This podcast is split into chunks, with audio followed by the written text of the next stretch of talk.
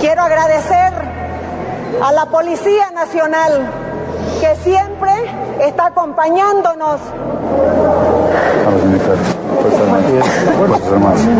A las fuerzas, a las fuerzas armadas que también nos acompañan. Puede matar la misma policía, porque no nos cuidan como cuidaban a los señores del centro, porque la policía nos viene y nos mata, porque ha soltado a los militares a matar a su propia gente.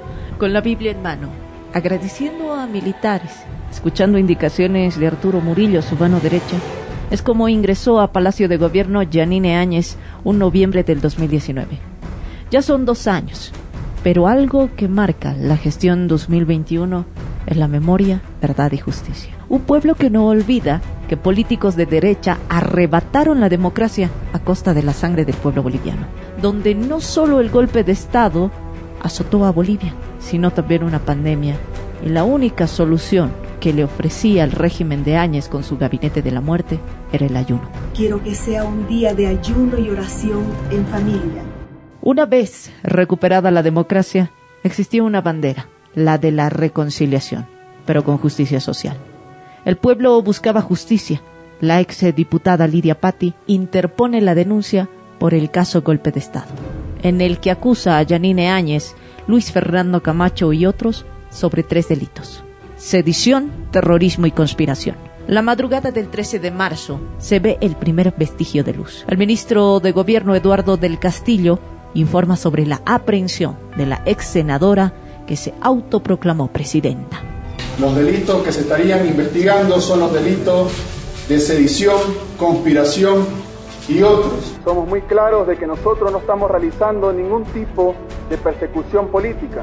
Nosotros no nos inventamos y amedrentamos a quienes piensan diferente. Estos procesos ya estaban iniciados en nuestro país. La justicia está siguiendo su curso como corresponde dentro de los plazos establecidos por ley y creemos que debe continuar así. Inicia el camino de la justicia. Los cargos contra Yanine Áñez incluyen resoluciones contrarias a la Constitución y las leyes, incumplimiento de deberes, genocidio, asesinato, asesinato en grado de tentativa, lesiones graves, lesión seguida de muerte, asociación delictuosa, privación de libertad, desaparición forzada de personas por los hechos ocurridos en Sacaba, Cochabamba y Sencata en la ciudad de. En abril, el presidente de la Cámara de Senadores, Andrónico Rodríguez, presentó una denuncia ante el Ministerio Público contra la ex senadora Yanine Áñez por haber cometido delitos, al momento de tomar la presidencia del Senado de la Asamblea Legislativa Plurinacional.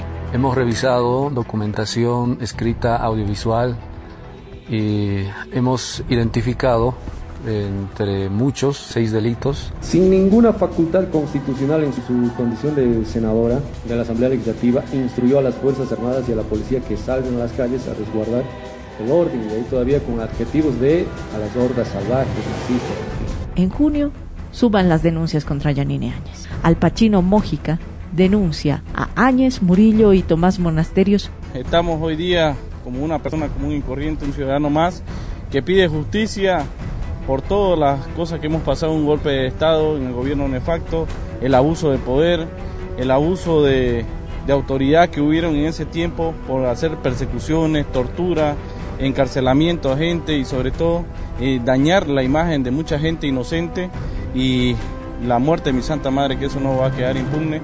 Eh, no olvido ni perdono. Nosotros ahorita estamos presentando lesiones graves, gravísimas, eh, tortura, persecución política. En el tema de la señora eh, Yanine Áñez, Tomás Monasterio, Arturo Murillo, Walter Suárez, ex fiscal, en el mes de agosto, el fiscal general del Estado, Juan Lanchipa, anunciaba de manera pública que se presentó un recurso ante el Tribunal Supremo de Justicia contra Yanine Áñez por genocidio.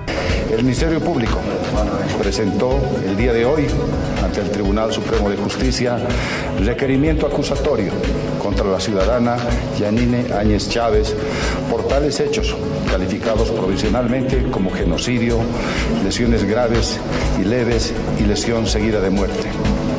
El presente requerimiento acusatorio presentado por el Ministerio Público ante el Tribunal Supremo de Justicia sobre los sucesos que provocaron la muerte de 20 personas y varias decenas de heridos Janine Áñez continúa en la cárcel de Miraflores. Por su parte, sus exministros, el exministro de Justicia, Álvaro Coimbra, se encuentra en el penal de San Pedro por los delitos de sedición y terrorismo. Es sindicado por resoluciones contrarias a la Constitución, por legitimación de ganancias ilícitas, el exministro de facto de Energía, Rodrigo Guzmán, del régimen de Yanine Áñez, también cuenta con procesos. Guzmán tiene en su contra el proceso por el golpe de Estado, legitimación de ganancias ilícitas. Asimismo, es acusado por la presunta comisión de delitos de corrupción en la adquisición de insumos contra la pandemia cuando fungía a su cargo. Su cuarto proceso, resoluciones contrarias a la Constitución e incumplimiento de deberes a denuncia del Ministerio de Hidrocarburos y Energía. Esto no solo se queda aquí.